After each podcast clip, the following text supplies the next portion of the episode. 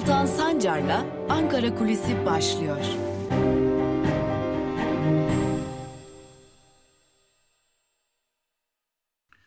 Merhabalar, günaydın sevgili Özgürüz Radyo dinleyicileri. Ankara Kulisi programıyla haftanın üçüncü gününde de Özgürüz Radyo'da sizlerle birlikteyiz. Lakin bugün Ankara kulislerini değil, Ankara'nın gerçekliğini konuşacağız. Ankara'nın sokaklarını konuşacağız. Nasıl mı?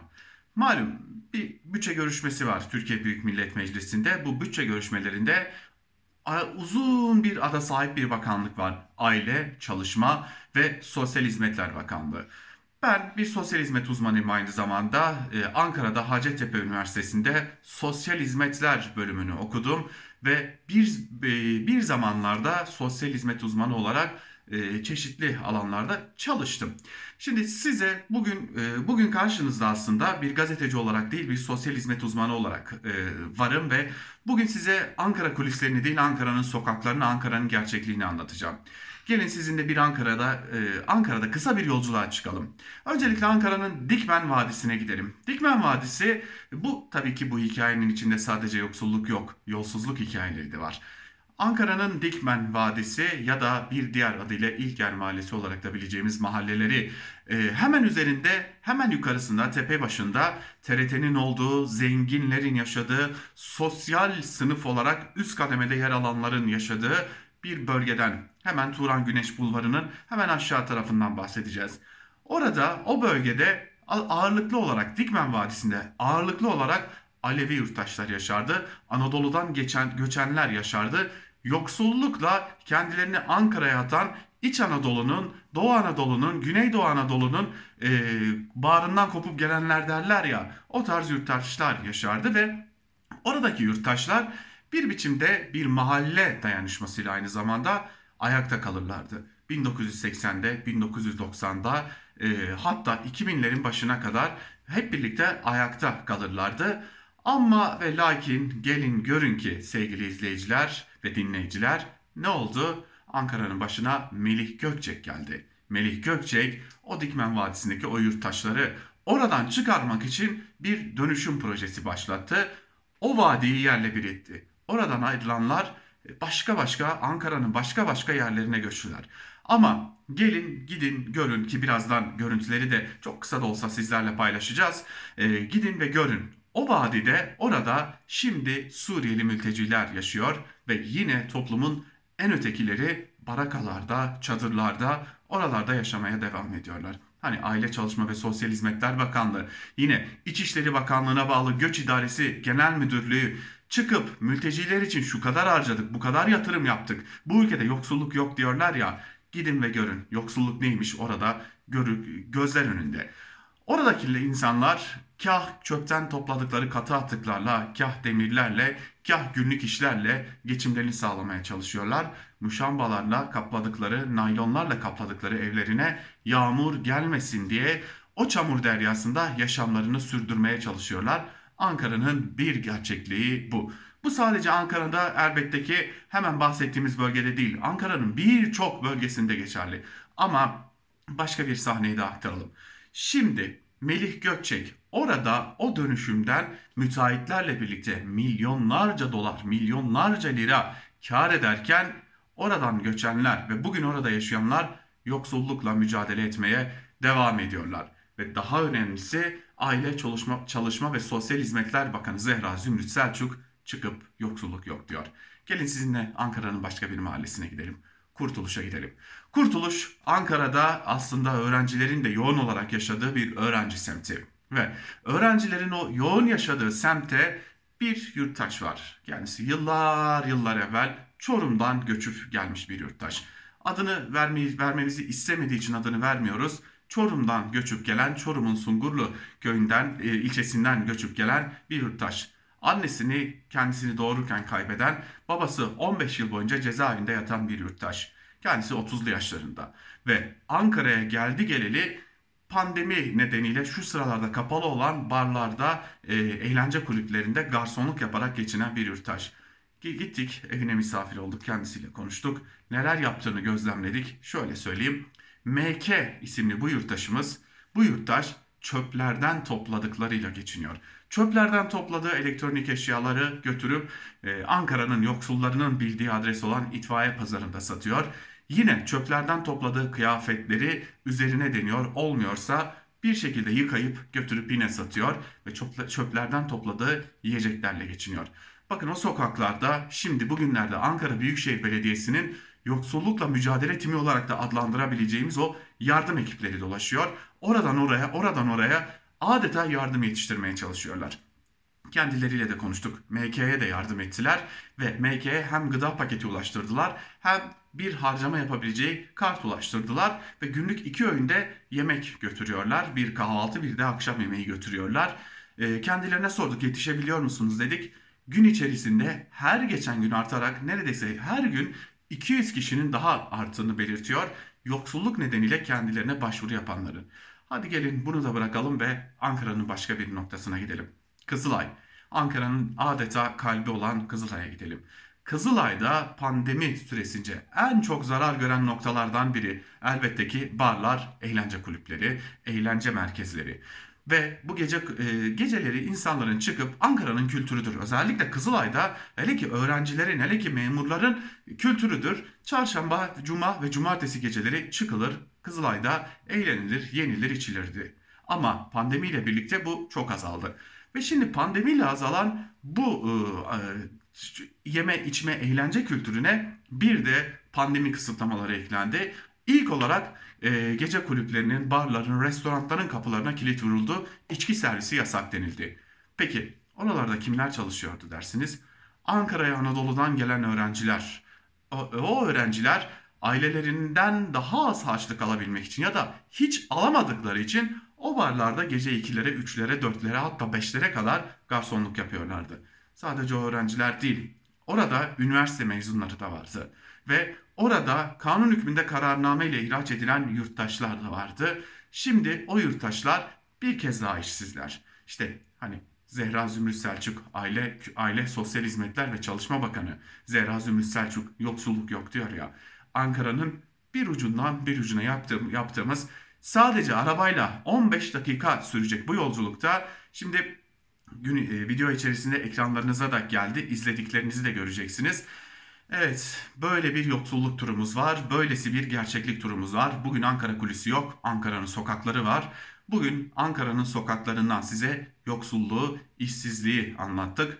Çöp karıştıran yurttaştan, çadırlarda, brandalar altında, muşambaların altında yaşamak zorunda kalan yurttaşlara, oradan bir biçimde çöpü karıştırarak geçinmeye çalışanlara, oradan işsiz öğrencilere, e, işsiz üniversite mezunlarına ve bir kez daha işlerini kaybeden kanun hükmünde kararname ile ihraç edilenlere değindik. Ankara'nın sadece kulisleri değil, sokakları da hararetli, hareketli. Zira herkes karnını doyurabileceği, evine ekmek götürebileceği bir yer arıyor. Bugünlük Ankara kulisini Ankara'nın sokakları olarak gerçekleştirdik. Özgürüz Radyo'dan ayrılmayın. Hoşçakalın.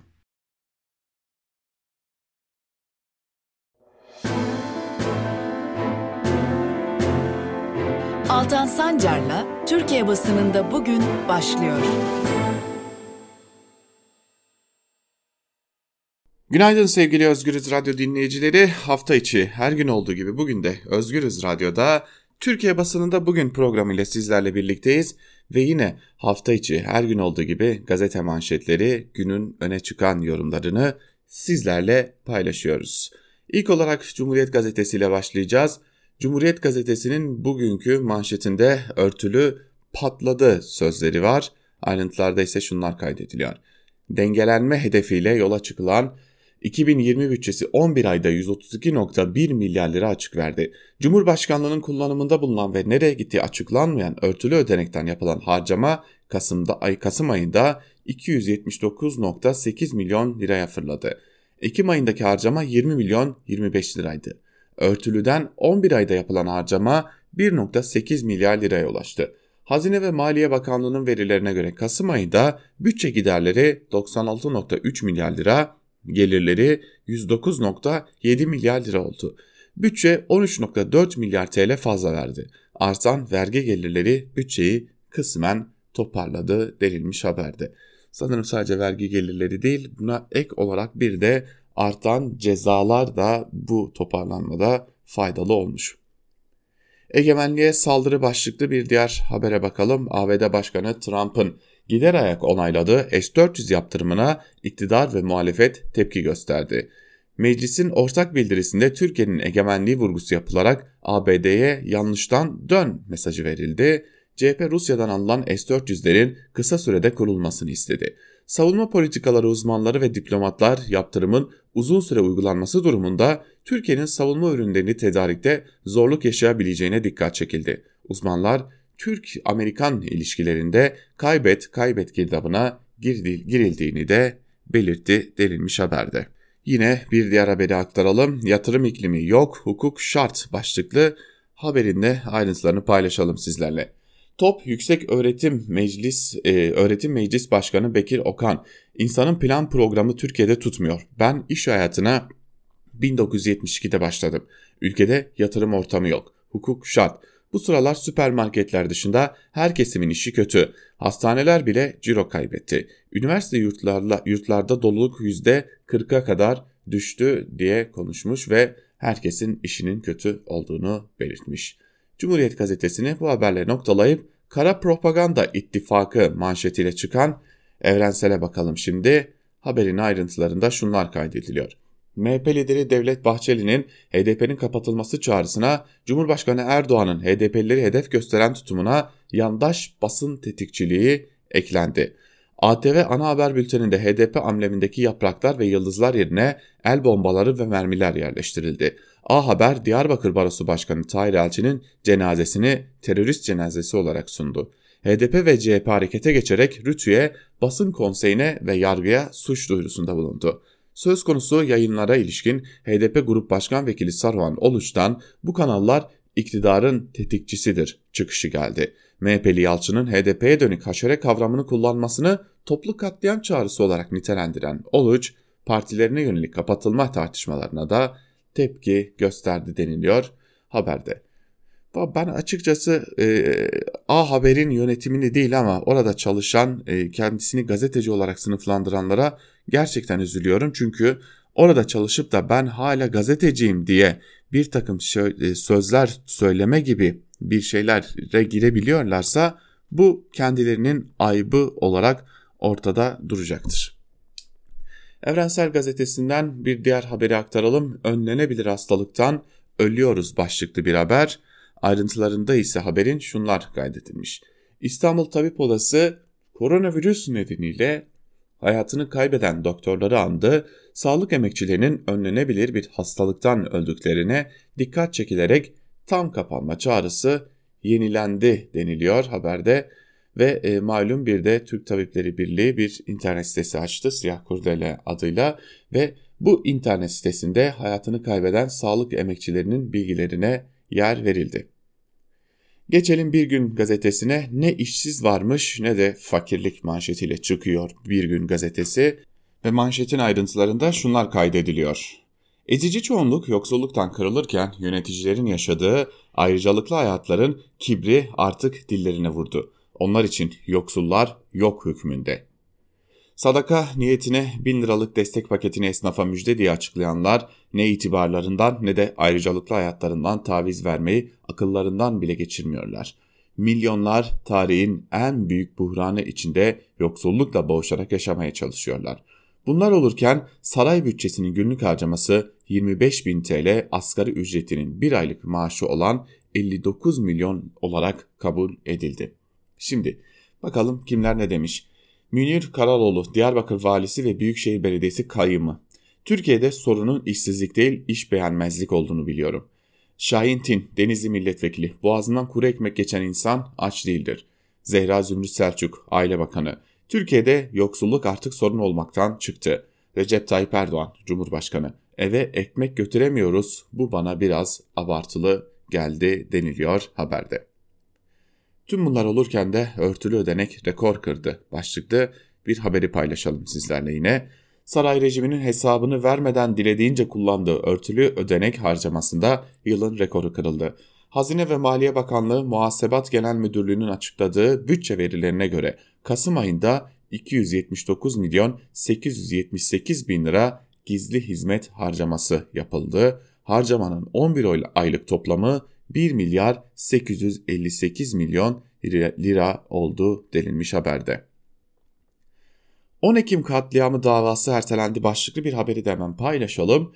IŞİD'in Ankara'da gerçekleştirdiği 10 Ekim katliamına ilişkin 16 firari sanık hakkında açılan ve Erman Ekici'nin insanlığa karşı suçtan yargılandığı dava ertelendi. Ailelerin adliye önünde açıklama yapması polis tarafından engellendi deniliyor haberin ayrıntılarında. Bu haberden çok şunu şuna üzülüyorum. E, dün biz de e, ben de gidip e, davayı kısmen de olsa takip ettim.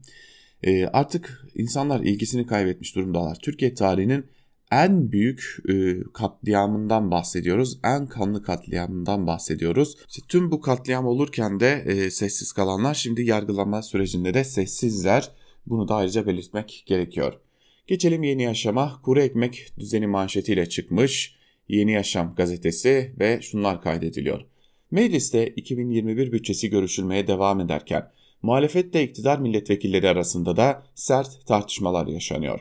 Bütçe üzerine konuşma yapan CHP'li Engin Altay'ın millet aç deyince hoplamayın arkadaşlar millet aç perişan evet herkesin midesine bir şey giriyor kuru ekmek giriyor dediği sıralarda AKP'li Şahin Tin o zaman aç değiller diye bağırdı.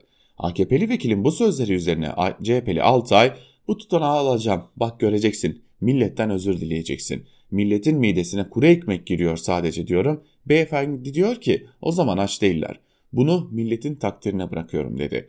AKP'li Hüseyin Yayman ise öyle demedi, öyle demedi diyerek Şahin Tin'in yüksek sesle söylediklerini inkar etmeye çalıştı denilmiş haberde.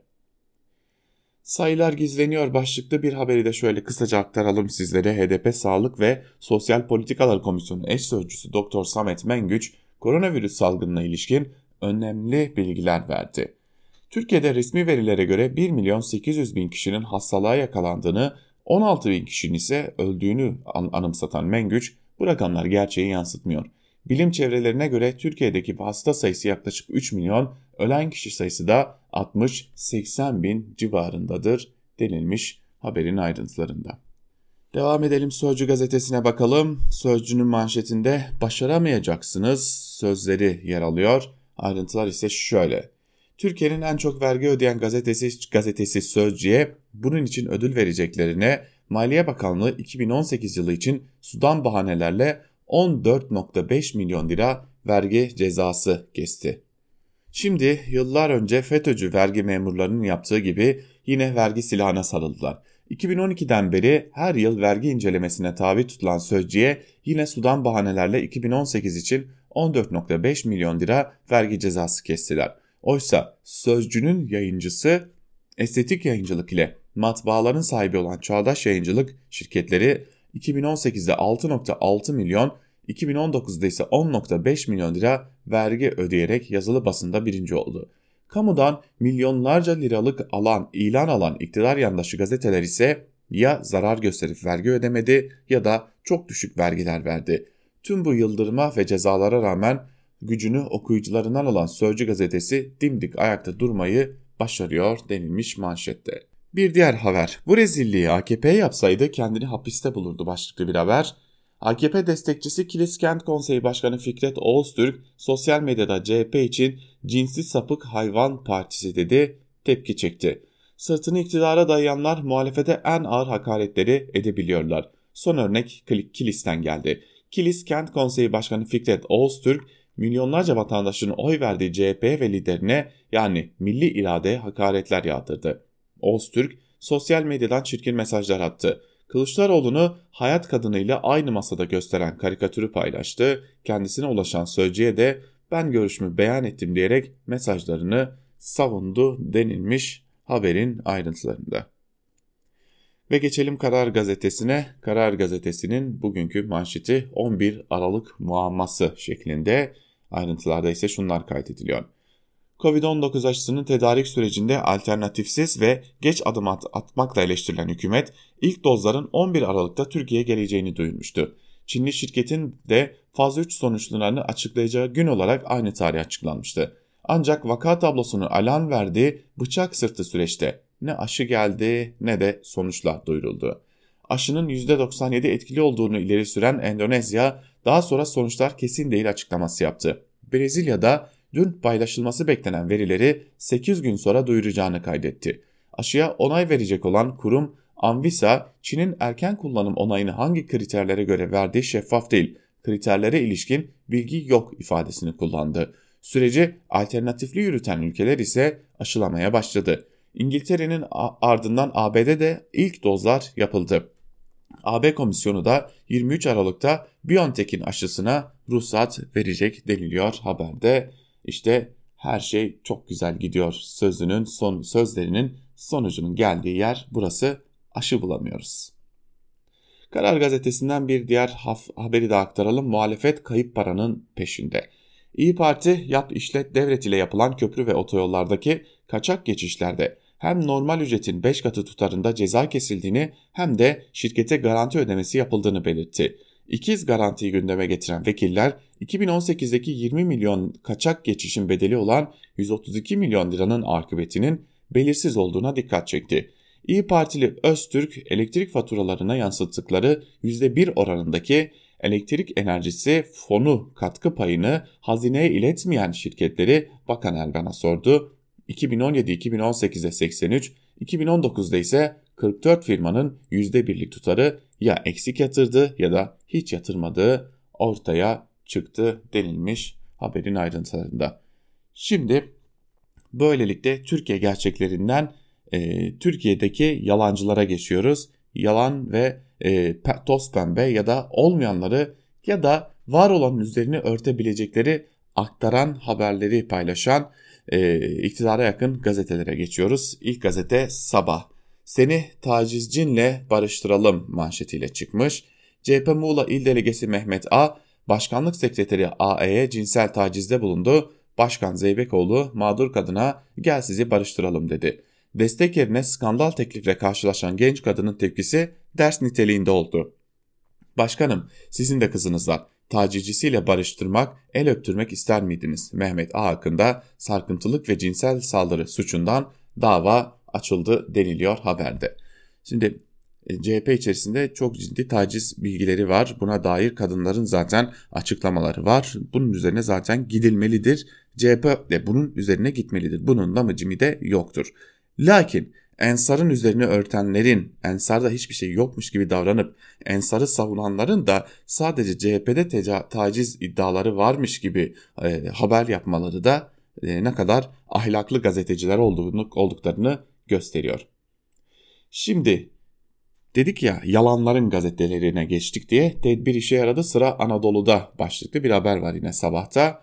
Şunlar kaydedilmiş. Devletin Covid-19 mücadelesi sonuç verdi. Büyük şehirlerde hastaneye başvurularda %40 oranında gerileme oldu. Yoğun bakımlarda %20'lik boşluk meydana geldi. Bu hafta itibariyle Anadolu'daki şehirlerde de vaka ve hasta sayısında önemli düşüş bekleniyor.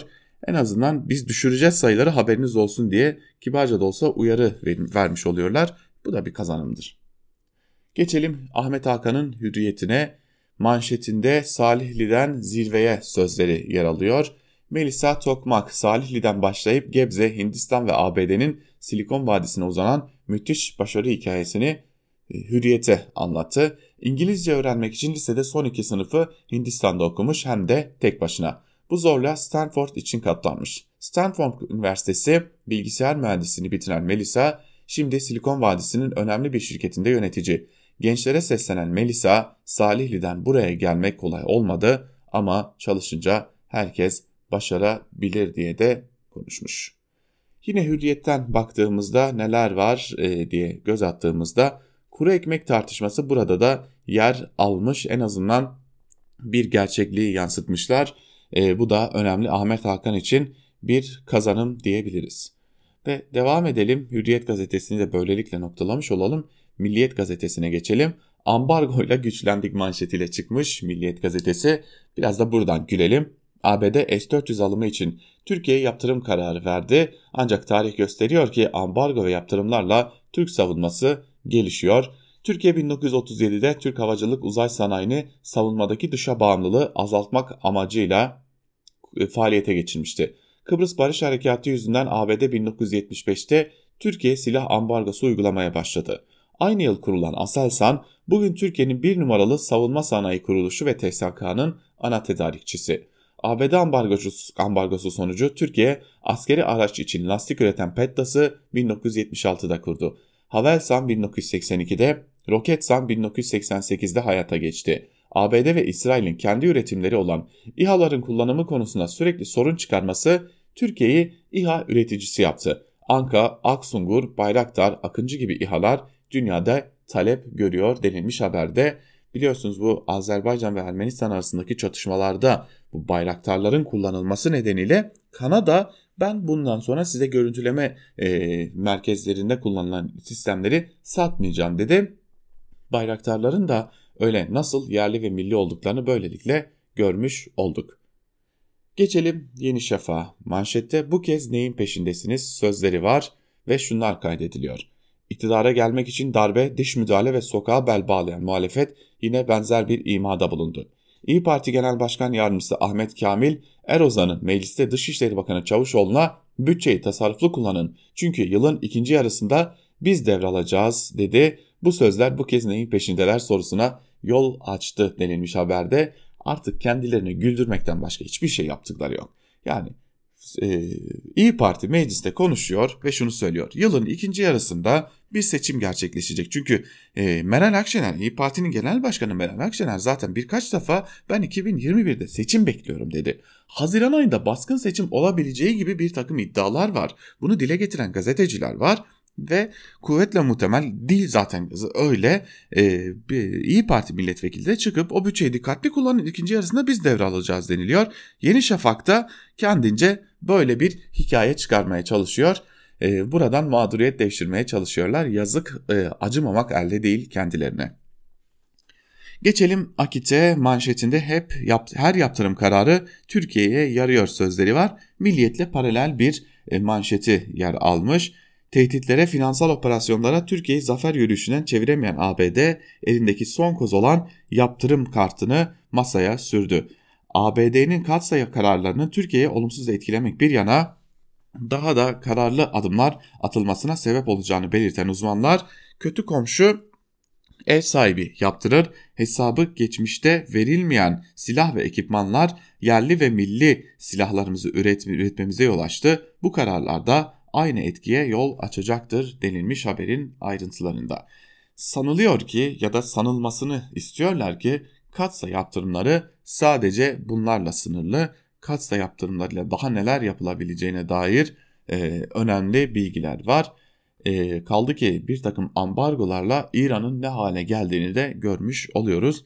Neden bu pozisyona bizi getiriyor diye sormak gerekirken iktidar için iktidar neden bizi bu pozisyona sürüklüyor diye sorması gerekirken e, gazetelerin iyi yaptılar doğru yaptılar biz bunun üzerine gider çok daha fazla gelişiriz gibi sözler söyleyerek e, aslında kendilerinin inanmadıkları şeylere yurttaşları inandırmaya çalışıyorlar diyelim ve gazete manşetlerini böylelikle noktalamış olalım. Şimdi günün öne çıkan yorumlarında neler var onları aktaralım.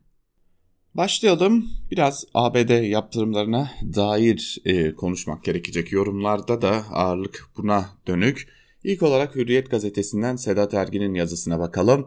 ABD yaptırımlarında mükemmel fırtına erken geldi. Başlıklı bir yazı kalemi almış Sedat Ergin ve bir bölümünde şunları kaydediyor.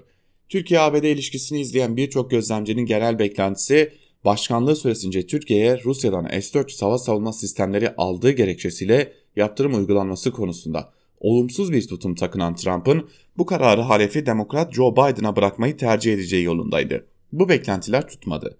İşin herkesi şaşırtan tarafı Trump yönetiminin bu adımı atmak için söz konusu düzenleme içeren Pentagon bütçesinin yürürlüğe girmesini bile beklememesi oldu. Tahminler Trump bütçe yasasını veto etsin etmesin bu yasa bir şekilde önümüzdeki günlerde yürürlüğe girdiği andan itibaren 30 günlük süre içinde bir karar alınacağı yolundaydı. Üstelik bütçe yasasında getirilen düzenlemenin takvimi Biden'ın 20 Ocak'ta görevi devralmasına ilişkin takvimle çakışıyor. Öyle yapmadı. Pentagon bütçesini beklemeden yürürlükte olan yasa ilgili yasa hükmünü uyguladı Başkan Trump. Kısaca kassa yasası diye adlandırılan Rusya, Kuzey Kore ve İran'dan silah alan ülkelere uygulanan yaptırım uygulanmasını öngören bu yasa 6 Ağustos 2017 tarihinden bu yana yürürlükte. Özellikle 2019 Temmuz ayında S-400 sistemlerinin dev Rus kargo uçaklarıyla Ankara'daki Mürtet hava üstüne gelmesiyle birlikte Katsa yasasının uygulanması yolundaki çağrılarda Washington'da kuvvetli bir şekilde duyulmaya başlanmıştı. Herkes dikkatlerini Beyaz Saray'ın veto ihtimaline çevirmişken Trump yönetimi bütçeyi de beklemeden önceki gün Türkiye'ye katsa yaptırımlarını duyurdu. Yanıt aramamız gereken soru şudur. Trump başkanlığı süre süresince uzak durduğu bir adımı tam görevden ayrılacağı sırada neden attı? Bu sorunun yanıtını bir dizi faktörün bir araya gelmesiyle açıklayabiliriz. Bunlardan birincisi ABD Dışişleri Bakanı Mike Pompeo faktörüdür. Son dönemde Türkiye'ye karşı bir hayli eleştirel bir çizgiye geçen iki hafta önceki NATO Dışişleri Bakanlığı toplantısında Türkiye'ye ağır eleştiriler yönelten Pompeo'nun yönetim içinde bu adımın atılması yolunda ciddi bir inisiyatif sergilediği anlaşılıyor. Bu arada Trump'a yasayı uygulamadan yönetimden ayrılmasının hukuken sorun yaratabileceği yolunda hukuki görüş de verilmiş olabilir. Ancak bu noktada Trump'ın yasalara saygılı davranmak konusunda pek titiz olmayan sicilini hatırlamalıyız. Ayrıca ABD basınında Trump'ın Salt Kongre baskısı altında hareket ettiği görüntüsünü vermemek için Pentagon bütçesini beklemeden yaptırımlara onay verdiği şeklinde yorumlarda yer almıştır. Bu noktada şu önemli olgunun da altını çizmemiz gerekiyor. Özellikle geçen Ekim ayında Sinop'ta S-400'lerin ilk denemesinin yapılmasından sonra Washington'da bu sistemlerin depoda duracağı yolundaki beklentiler tümüyle ortadan kalkmış, Türkiye'nin yaptığı tercihten dönüşünün söz konusu olmadığı kanaati yerleşmiştir.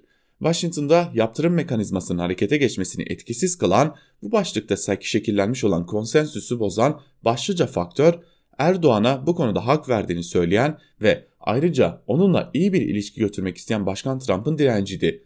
Trump seçimi kaybetmesinden sonraki süreçte bu direncini sürdürememiştir. Ne olursa olsun sonuçta Trump geçmişte hayır dediği bir konuya bir konuda bu kez evet diyerek Türkiye'yi karşısına almıştır. Cumhuriyetçilerin bu dosyanın siyasi faturasını Başkan Joe Biden'a bırakmak seçeneğine uzak durmaları iki partinin de aynı dalga boyunda durduğunu durduğuna işaret ediyor demiş Sedat Ergin yazısında. Bir diğer yazı yine bu konuya dair bir diğer yazıda Kamil Tekin Sürek'in Evrensel Gazetesi'ndeki ABD yaptırımları ve bağımsızlık başlıklı yazısı. Yazının bir bölümü şöyle. ABD Katsa yaptırımlarını açıkladı. Bizimkiler dayak yemiş çocuğun bir şey olmadı ki demesi gibi bizi ırgılamaz, ırgalamaz, gerektiği zamanda gerektiği yanıtı veririz gibi açıklamalar yaptılar. Fakat anlaşıldığı kadarıyla yaptırımlar Türkiye'yi bayağı zorlayacak.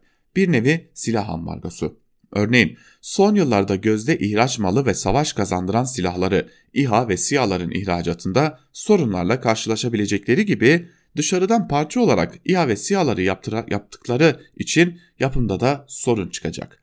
Çok önemli bir ikinci kayıp kullanımları şu anda mümkün görünmeyen S-400'lere verilen 2,5 milyar dolar ve F-35 projesinden çıkartılarak kaybedilen 11 küsur milyar dolar. 70 sente muhtaç olunduğu bugünlerde saçılacak bir para değil. AKP iktidarı yerli ve milli lafını en çok söyleyen hükümet belki de. Son yıllarda savunma sanayinde büyük hamleler yaptık diye övünüyorlar sürekli. Buna örnekte Bayraktarların yaptığı İHA ve SİHA'lar ile şu anda paletleri dönmeye başlaması gereken fakat sadece fabrika önünde maketi bulunan Altay tankları. Yerli ve milli sanayi ya da silah sanayi. Silahların ve sanayi mallarının hepsinin yerli olmasıyla mümkündür. Yani motor yapmak gerek, bilgisayar çipleri ve sistemlerini yapmak gerekir. AKP iktidarının yöneticilerinin bunu bilmemesi mümkün değil. Çünkü 50 yıl önce liderleri Erbakan her gün söylerdi ko koalisyon ortağı olduğu milliyetçi cephe hükümetlerinde her hafta bir Anadolu kentine motor fabrikası temeli atardı. Milli ve yerli Altay tankının motorunu yapamıyorlar. Almanya'dan almaya çalışıyorlar, vermiyor. Güney Kore'den almaya çalışıyorlar, vermiyor. Şimdi Ukrayna'dan almaya çalışıyorlar. Krank milini yapamıyorlar. Yerli ve milli olan sadece kaportası. Yerli ve milli otomobil yapacağız diyorlar. Elektrik motorunu yapamıyorlar pilini yapamıyorlar, bilgisayar donanımını yapamıyorlar ama elektrikli otomobil yerli ve milli oluyor. Çok övündükleri İHA ve SİHA'ların pek çok parçası dahi Kanada, Avusturya ve diğer ülkelerden alınıyor.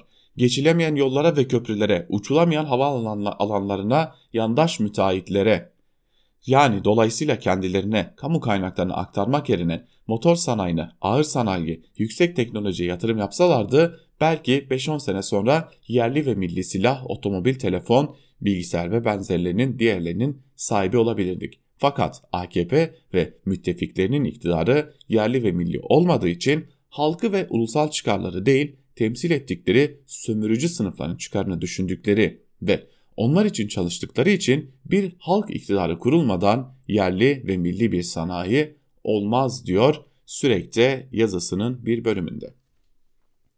Devam edelim bir diğer yazıya geçelim şimdi. E, yurt dışından bizi yine ilgilendiren, önce AKP'yi sonra belki de ülkeyi ilgilendiren bir yazı e, Bir Gün gazetesindeki Avrupa'daki Bozkurt MHP yasağı ile AKP'ye verilen mesaj başlıktı. E, yazı yazar Hakan Güneş bir bölümünde şunları kaydediyor. Avusturya ve Fransa'nın ardına Almanya'da da Bozkurtlar olarak anılan ülkücü hareket ve onu sembolize eden Bozkurt işareti resim ve flamaları yasa dışı ilan edildi. Türkiye'de MHP ve AKP'nin hızlı geçiştirdiği hatta üzerinde pek konuşmadığı bir konu bu. Halbuki tam da ey Avusturya, ey Fransa denecek konu. Üzerinde bir hayli hamaset üretilebilecek bu konunun geçiştirilmesi son derece manidardır. Yine de konu yok sayılarak geçiştirilecek türden değildir. Almanya ile sınırlı kalmayacağı daha da genişleyeceğini öngörmek için kain olmaya gerek yok. Üç ülkede de yasağın gerekçesi ve kapsamı tam aynı değil ama ortak yanları var. Yabancı bir ülkenin ırkçı ve kriminal yeraltı uzantıları olan bir A, evet parti, hareket ve benzeri yerine network kavramı kullanılıyor. Bu A ile Avrupa ülkelerinde hem nefret suçu kapsamındaki fikirlerle iş çatışmaya yol açtığı hem de egemenliği zedeleyici bir dış müdahale kanalı oluşturduğu vurgulanıyor. Bu tanımı ilgili kanun tekliflerinin resmi gerekçe metinlerinde olduğu kadar teklifi veren partiler, vekiller ve bunu destekleyen yetkililerin açıklamalarında yazılarında daha açık görebiliriz.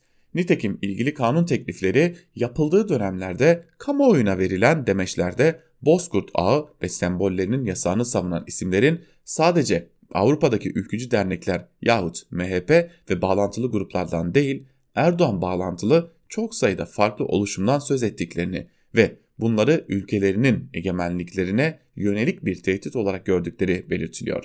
Avrupa ülkelerinin oyları 10 milyonları bulan ve oylarıyla ülkelerdeki siyasi denklemi değiştirme gücüne sahip olan Türkiye'li ve veya Müslüman göçmen kökenli toplulukların siyasi araç olarak kullanılmasını mazur görmeleri ya da buna göz yummaları mümkün değil. Nitekim burada çok sert bir kayaya çarpılmış olsa gerek ki Avrupa'da AKP tarafından kurulduğu söylenen söz konusu partilerin sosyal medya görünürlüğü yok denecek seviyede. Arayın göreceksiniz ne demek istediğimi. Parti var, vekil var, belediye encümeni var ama sosyal medyası yok. Hatta web sayfası bile yok. Arşiv sistemleri sayesinde bir şeyler buluyorsunuz ancak. Demek ki 2015-2018 bandında yürütülen çalışmaları revize etme ihtiyacı çıkmış ama henüz bunun nasıl yapılacağı bulunamamış durumda. Ancak şurası kesin. ABD başkanlık seçimlerinde başka bir ülkenin sosyal medya kampanyası yapmasını bile iç işlerine müdahale sayan Batı ülkelerinin binlerce cami, onlarca yarı açık, yarı kapalı Bozkurt Ağı ve Müslüman göçmen dernekleriyle bir yabancı devletin ilişkilenmesini normal karşılayacağını e, sanan varsa aldandığını görmeye başlamış olsa gerek. Avrupa'daki Bozkurt yasa MHP'den ziyade AKP'ye yönelik bir uyarıdır ve genişleyeceğine de hiç şüphe duymamak gerekir diyor Hakan Güneş Bir Gün gazetesindeki yazısında. Devam edelim gazete Duvar'dan Kemal Can'ı aktaralım şimdi de onca haksızlık varken başlıklı bir yazı kalemi almış Kemal Can ve yazısının bir bölümünde şunları kaydediyor. Caydırıcılık yazılı veya sözlü kurallarda yanlışın iyi tarif edilmesinden, suçun iyi tanımlanmış tanımlanmış olmasından çok bunun sahici bir bedeli olduğunun anlaşılmasıyla ilgili. Kötülükle mücadele cesaretinin sürdürülebilmesinin anahtarı da burada zaten. Kötü şeyler yapanların yaptıklarının mesele edilmekten vazgeçilmeyeceğini ve ellerindeki bütün imkanlarla e, imkanlara rağmen bu eşiği bedelsiz geçemeyeceklerini bedeli ölçtükleri tartıların değişebileceğini anlamaları ve bedeli cezadan fazla ve derin yapan şey. Cumhurbaşkanının yalnız kendisi değil çalışanlarına bile gözünün üstünde kaşın var diyen evinden alınırken İtlaf çağrısı yapanlar, tehdit savuranlar dava arkadaşları sayesinde gayet rahat uyuyorlar. Bakan, bakan soruşturuluyor haberi kişilik hakkı gerekçesiyle yasaklanırken Tahir Elçi'nin töreni terörist cenazesi diye etiketleniyor. Doğruları söylemek yargılanırken gerçekleri saklayarak hayatlar riske sokuluyor. Bir taraftan en yakıcı sorunlar yok sayılıp dile getirilenlerle alay ediyorlar. Diğer yandan en palavra dertler hayati meseleler haline getiriliyor. Bu tablonun nasıl kurulduğunu adım adım nasıl ilerletildiğini hep beraber izledik. Yapabildiği için yapılmaya devam edenlerin sınırları defalarca aşıldı. Bunları yapanlar daha fazlasını yapabilme cesaretini ödeyemeyeceklerini ödeyemeyecekleri bir bedelle karşılaşmayacaklarına duydukları güvenden alıyor. Uyku kaçırtacak bedel yaratmanın yolu terazi olmazsa da özneyi değiştirmekle mümkün. Yani ifşanın söylediniz de ne oldu diye kullanılmaya yaramaktan çıkıp bir bedel haline gelmesiyle. Kadınların taciz ifşa denkleminde zorladıklarına bakalım. Onlara söylenen git savcıya şikayet et, davayı, davası görülsün, varsa suçu cezasını alsın. Mesele sadece bu teraziye bırakılınca olanı biliyoruz. Ancak mücadele bedel ödetecek özneyi genişletince ve teraziyi de tartışmaya başlayınca bedel değişiyor. Benzer bir durum git seçimi kazan terazisine sıkıştırılan siyaset içinde geçerli aslında. Siyaset hayatın öğreticiliğine daha çok müracaat etse keşke diyor Kemalcan yazısında. Hazır Kemalcan yazısını böyle noktalıyorken son olarak da Cumhuriyet Gazetesi'nden Tuncay Molla Veisoğlu'nun Erdoğan'ın seçilme problemi ve Mart zandı başlıklı yazısının kısa bir bölümünü sizlerle paylaşmış olalım. Bin odalı sarayın hangi odalarında konuşulur bilinmez ama seçim senaryoları tek tek masaya yatırılıyor. Bana ulaşan son bilgi Erdoğan'ın kurmaylarının önümüzdeki yılın Mart ayında bir erken seçim hazırlığını alternatif olarak tüm boyutlarıyla analiz ettiği yönünde. Plana göre parlamento ve cumhurbaşkanlığı seçimi bir arada yapılarak başta ABD olmak üzere değişen dış dinamiklere Erdoğan'ın 5 yılda Türkiye'nin başında olduğu mesajı verilecek. İçeride ise yeni partiler kök salmadan, kararsızların oyları ağırlıklı olarak Millet İttifakı'na kaymadan erken seçimde yeniden iktidar olunacak. Oysa mesele sadece doğru zamanı yakalamak değil. Bir başka büyük sorun daha var. Seçimler 2023'te yani zamanında yapılırsa anayasaya göre Erdoğan yeniden Cumhurbaşkanı adayı olamıyor. Anayasanın 101. maddesi Cumhurbaşkanının iki kez seçilmesine izin veriyor. Erdoğan'ın ikinci ve son dönemi. Bazı hukukçular meclisin erken seçim kararı almasının Erdoğan'a yeniden aday olma hakkı kazandıracağını söylüyorlar. Yani Erdoğan Cumhurbaşkanlığı dönemini erken seçim nedeniyle zamanında tamamlayamadığı için görev süresi yeniden uzatılabilir diyorlar. Ancak muhalefet destek vermezse Cumhur İttifakı'nın meclisteki oy sayısı erken seçim kararına yetmiyor. Yani Erdoğan'ın yeniden seçilmesine olanacak, olanak sağlayacak erken seçim için muhalefet partilerinin oyuna ihtiyaç var. Erdoğan anayasaya göre en fazla 2023'e kadar Cumhurbaşkanı kalabiliyor. Meclisi feshedip tekrar seçime gitmeyi tercih ederse hukuken yeniden aday olması da mümkün değil diyor Tuncay Molla Veisoğlu da yazısının bir bölümünde. Evet biz de Tuncay Molla Veisoğlu'nun bu yazısıyla birlikte bugünlük Türkiye basınında bugün programımızı noktalayalım. Yarın yine Özgürüz Radyo'da görüşebilmek umuduyla hoşçakalın. Söz ve yorum genel yayın yönetmenimiz Can Dündar'da.